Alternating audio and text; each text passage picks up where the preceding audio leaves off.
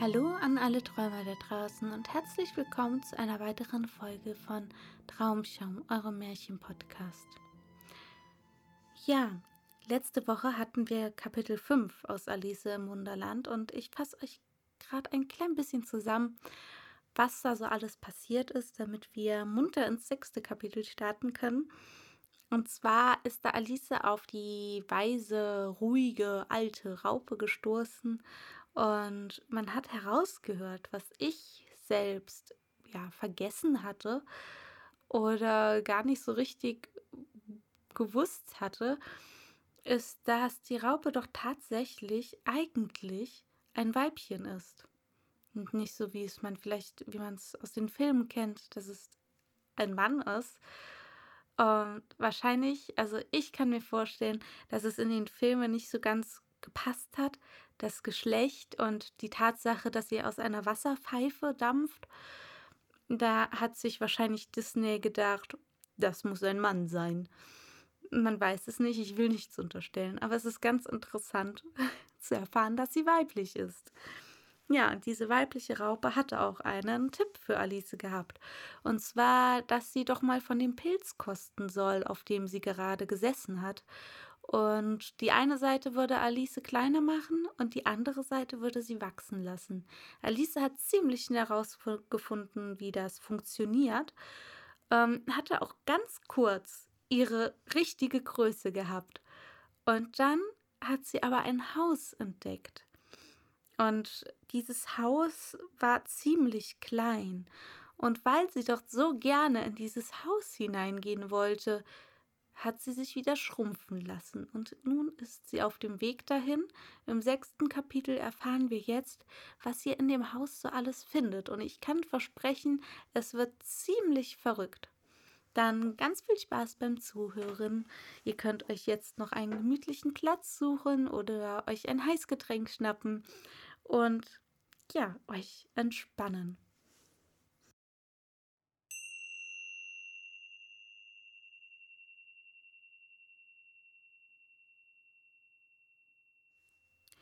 Sechstes Kapitel. Ferkel und Pfeffer. Noch ein bis zwei Augenblicke stand sie und sah das Häuschen an, ohne recht zu wissen, was sie nun tun solle, als plötzlich ein Lakai in Livre vom Walde hergelaufen kam. Sie hielt ihn für einen Lakaien, weil er Livre trug, sonst nach seinem Gesichte zu urteilen, würde sie ihn für einen Fisch angesehen haben und mit den Knöcheln laut an die Tür klopfte. Sie wurde von einem anderen Lakaien in Livre geöffnet, der ein rundes Gesicht und große Augen wie ein Frosch hatte, und beide Lakaien hatten, wie Alice bemerkte, gepuderte Lockenperücken über den ganzen Kopf.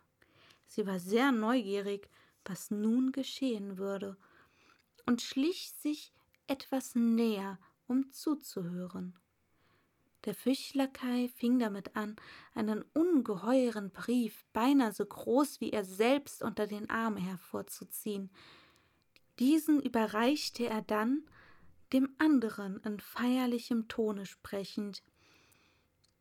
Für die Herzogin eine Einladung von der Königin, Crocket zu spielen.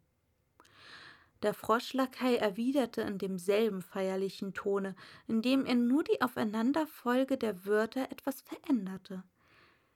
Von der Königin eine Einladung für die Herzogin, Crockett zu spielen. Dann verbeugten sich beide tief und ihre Locken verwickelten sich ineinander. Darüber lachte Alice so laut, dass sie in das Gebüsch zurücklaufen musste, aus Furcht, sie möchten sie hören. Und als sie wieder herausguckte, war der Fischlakai fort und der andere saß auf dem Boden bei der Tür und sah dumm in den Himmel hinauf. Alice ging furchtsam auf die Tür zu und klopfte. Es ist durchaus unnütz zu klopfen, sagte der Lakai. Und das wegen zweier Gründe.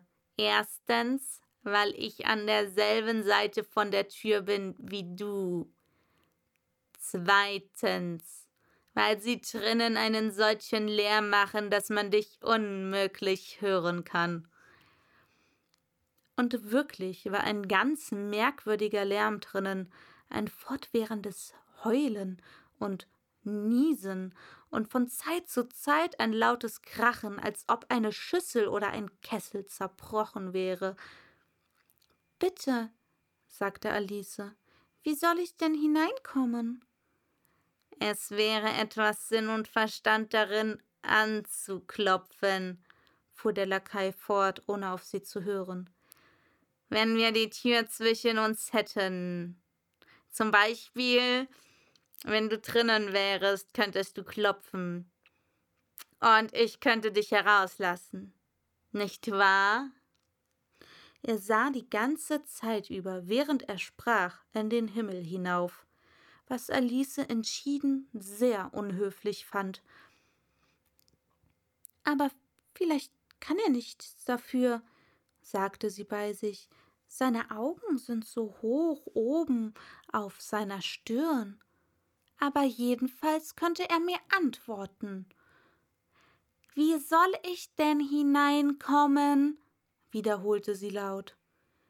Ich werde hier sitzen, sagte der Lakai. Bis morgen. In diesem Augenblicke ging die Tür auf und ein großer Teller kam herausgeflogen, gerade auf dem Kopf des Lakaien los. Er strich aber über seine Nase hin und brach an einem der dahinterstehenden Bäume in Stücke. Oder übermorgen, vielleicht, sprach der Lakai in demselben Tone fort, als ob nichts vorgefallen wäre. Wie soll ich denn hineinkommen? fragte Alice wieder lauter als vorher. Sollst du überhaupt hineinkommen? sagte der Lakai. Das ist die erste Frage, nicht wahr? Das war's allerdings, nur ließ sich Alice das nicht gern sagen. Es ist wirklich schrecklich, murmelte sie vor sich hin. Wie naseweiß alle diese Geschöpfe sind. Es könnte einen ganz verdreht machen. Der Lakai schien dies für eine gute Gelegenheit anzusehen, seine Bemerkungen zu wiederholen, und zwar mit Variationen. Ich werde hier sitzen, sagte er. Ab und an Tag und Tag lang. Was soll ich aber tun? fragte Alice. Was dir gefällig ist, sagte der Lakai und fing an zu pfeifen. Es hilft zu nichts, mit ihm zu sprechen, sagte Alice außer sich. Er ist vollkommen blödsinnig. Sie klinkte die Tür auf und ging hinein. Die Tür führte geradewegs in eine große Küche, welche von einem Ende bis zum anderen voller Rauch war. In der Mitte saß auf einem dreibeinigen Schemel die Herzogin mit einem Wickelkinder auf dem Schoße. Die Köchin stand über das Feuer gebückt und rührte in einer großen Kasserolle. Die voll Suppe zu sein schien. In der Suppe ist gewiss nicht zu viel Pfeffer, sprach Alice für sich, so gut sie von niesen konnte. Es war wenigstens zu viel in der Luft. Sogar die Herzogin nieste hin und wieder. Was das Wickelkind anbelangt, so nieste und schrie es abwechselnd, ohne die geringste Unterbrechung. Die beiden einzigen Wesen in der Küche, die nicht niesten, waren die Köchin und eine große Katze, die vor dem Herde saß und grinste, so dass die Mundwinkel bis an die Ohren reichten. Wollen Sie mir gütigst sagen? fragte Alice etwas furchtsam, denn sie wusste nicht recht, ob es sich für sie schicke, zuerst zu sprechen. Warum Ihre Katze so grinst? Es ist eine Grinsekatze, sagte die Herzogin. Darum. Ferkel! Das letzte Wort sagte sie mit solcher Heftigkeit, dass Alice auffuhr, aber den nächsten Augenblick sah sie, dass es dem Wickelkinde galt, nicht ihr. Sie fasste also Mut und redete weiter. Ich wusste nicht, dass Katzen manchmal grinsen. Ja, ich wusste nicht, dass Katzen überhaupt grinsen können. Sie können es alle, sagte die Herzogin, und die meisten tun es. Ich kenne keine, die es tut, sagte Alice sehr höflich, da sie ganz froh war, eine Unterhaltung angeknüpft zu haben. Du kennst noch nicht viele, sagte die Herzogin. Und das ist die Wahrheit. Alice gefiel diese Bemerkung gar nicht, und sie dachte daran, welchen anderen Gegenstand der Unterhaltung sie einführen könnte. Während sie sich auf etwas Passendes besann, nahm die Köchin die Kasserole mit Suppe vom Feuer und fing sogleich an, alles, was sie erreichen konnte, nach der Herzogin und dem Kinde zu werfen. Die Feuerzange kam zuerst, dann folgte ein Hagel von Pfannen, Tellern und Schüsseln. Die Herzogin beachtete sie gar nicht, auch wenn sie sie traf, und das Kind heulte schon so laut, dass es unmöglich war zu wissen, ob die Stöße ihm wehtaten oder nicht. Oh, bitte, nehmen Sie sich in Acht, was Sie tun, rief Alice, die in wahrer Herzensangst hin und her sprang. Oh, seine liebe kleine Nase! Als eine besonders große Pfanne dicht daran vorbeifuhr und sie beinahe abstieß. Wenn jeder nur vor seiner Tür fegen wollte, brummte die Herzogin mit heiserer Stimme, würde die Welt sich bedeutend schneller drehen als jetzt. Was kein Vorteil wäre, sprach Alice, die sich über die Gelegenheit freute, ihre Kenntnisse zu zeigen. Denken Sie nur, wenn es Tag und Nacht in Unordnung bringen würde. Die Erde brauchte doch jetzt vierundzwanzig Stunden, sich um ihre Achse zu drehen. Was? Du redest von Axt? sagte die Herzogin. Hau ihr den Kopf ab. Alice sah sich sehr erschrocken nach der Köchin um, ob sie den Wink verstehen würde, aber die Köchin rührte die Suppe unverwandt und schien nicht zuzuhören. Daher fuhr sie fort Vierundzwanzig Stunden, glaube ich. Oder sind es zwölf? Ich. Ach, lass mich in Frieden, sagte die Herzogin. Ich habe Zahlen nie ausstehen können. Und damit fing sie an, ihr Kind zu warten und eine Art Wiegenlied dazu zu singen, wovon jede Reihe mit einem derben Puffe für das Kind endigte. Schild deinen kleinen Jungen aus und schlag ihn, wenn er niest. Er macht es gar so bunt und graus, nur weil es uns verdrießt. Dann gab es einen Chor, in welchen die Köchin und das Wickelkind einfielen. Wau, wau, wau. Während die Herzogin den zweiten Vers des Liedes sang, schaukelte sie das Kind so heftig auf und nieder, und das arme kleine Ding schrie so, dass Alice kaum die Worte verstehen konnte.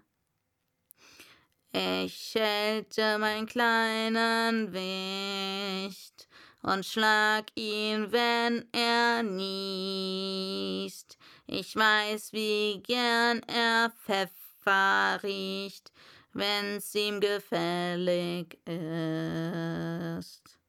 Und dann wieder der Chor. Wow, wow, wow. Ja, du kannst ihn ein Weilchen warten, wenn du willst, sagte die Herzogin zu Alice, indem sie ihr das Kind zuwarf.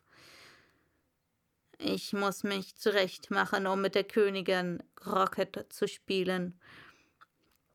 Damit rannte sie aus dem Zimmer. Die Köchin warf ihr eine Bratpfanne nach, aber sie verfehlte sie noch eben.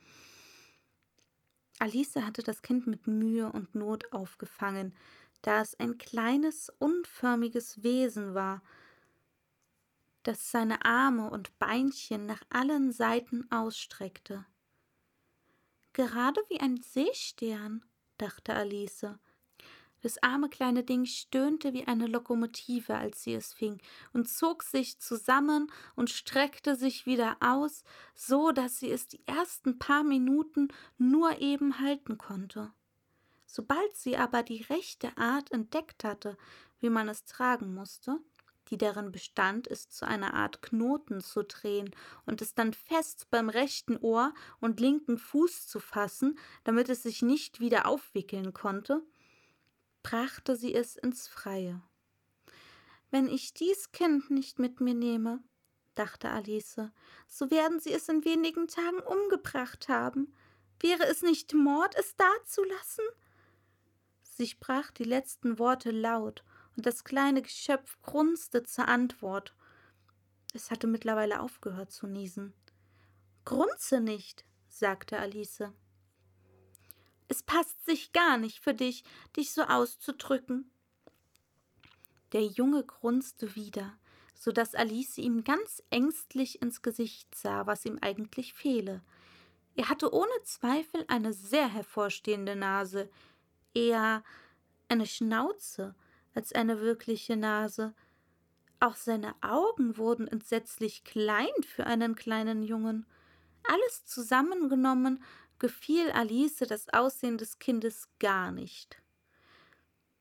Aber vielleicht hat es nur geweint, dachte sie und sah ihm wieder an und in die Augen, ob da Tränen zu sehen waren. Nein, es waren keine Tränen da. Wenn du ein kleines Ferkel wirst, höre mal, sagte Alice sehr ernst. So will ich nichts mehr mit dir zu tun haben. Das merke dir. Das arme kleine Ding schluchzte oder grunzte, es wäre unmöglich, es zu unterscheiden. Und dann gingen sie eine Weile stillschweigend weiter. Alice fing eben an, sich zu überlegen, nun, was soll ich mit diesem Geschöpf anfangen, wenn ich es mit nach Hause bringe? Als es wieder grunzte, so laut, dass Alice erschrocken nach ihm hinsah. Diesmal konnte sie sich nicht mehr irren. Es war nichts mehr oder weniger als ein Ferkel, und sie sah, dass es höchst lächerlich für sie wäre, es noch weiter zu tragen. Sie setzte also das kleine Ding hin und war ganz froh, als sie es ruhig in den Wald traben sah. Das wäre in einigen Jahren ein furchtbar hässliches Kind geworden, aber als Ferkel macht es sich recht nett, finde ich.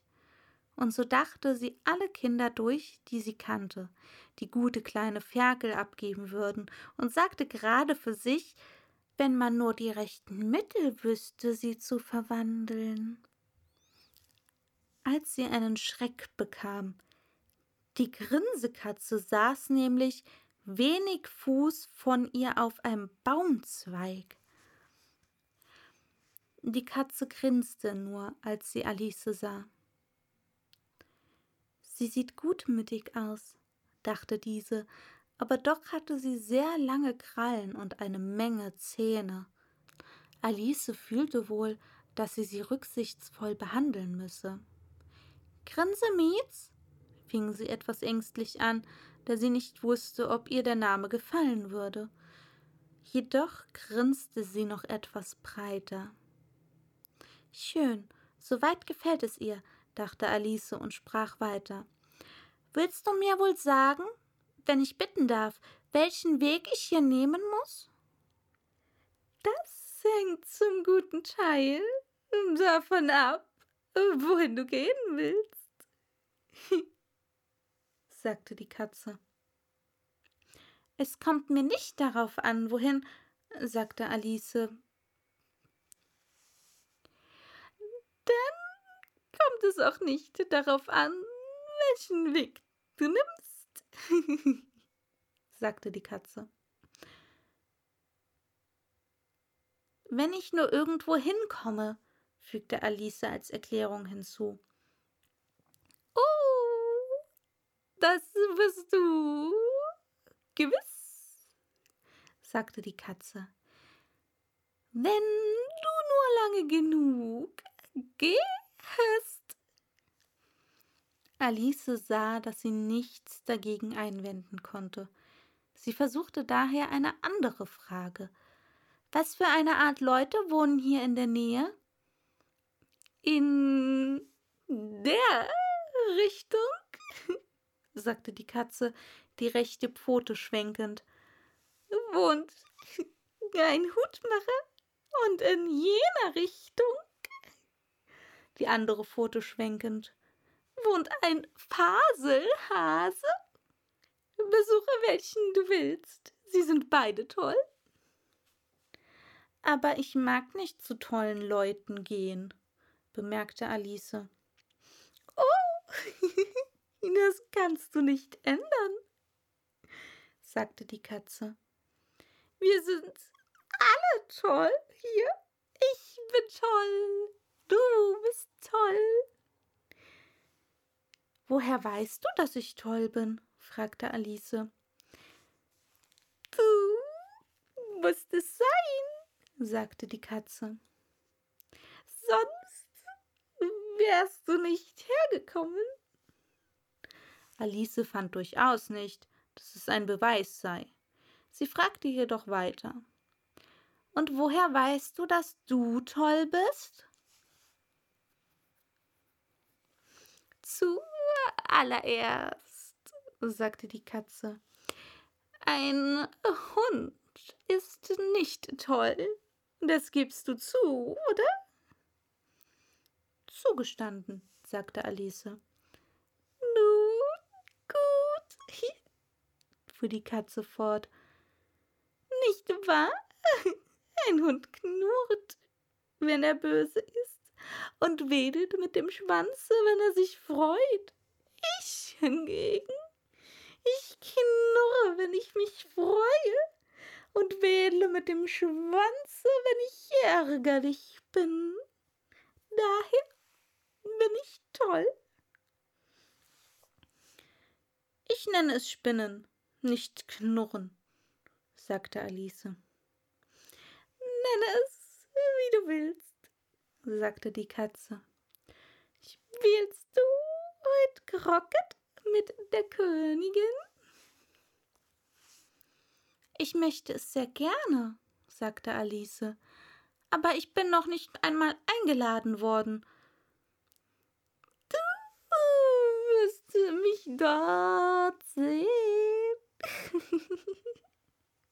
sagte die Katze und verschwand.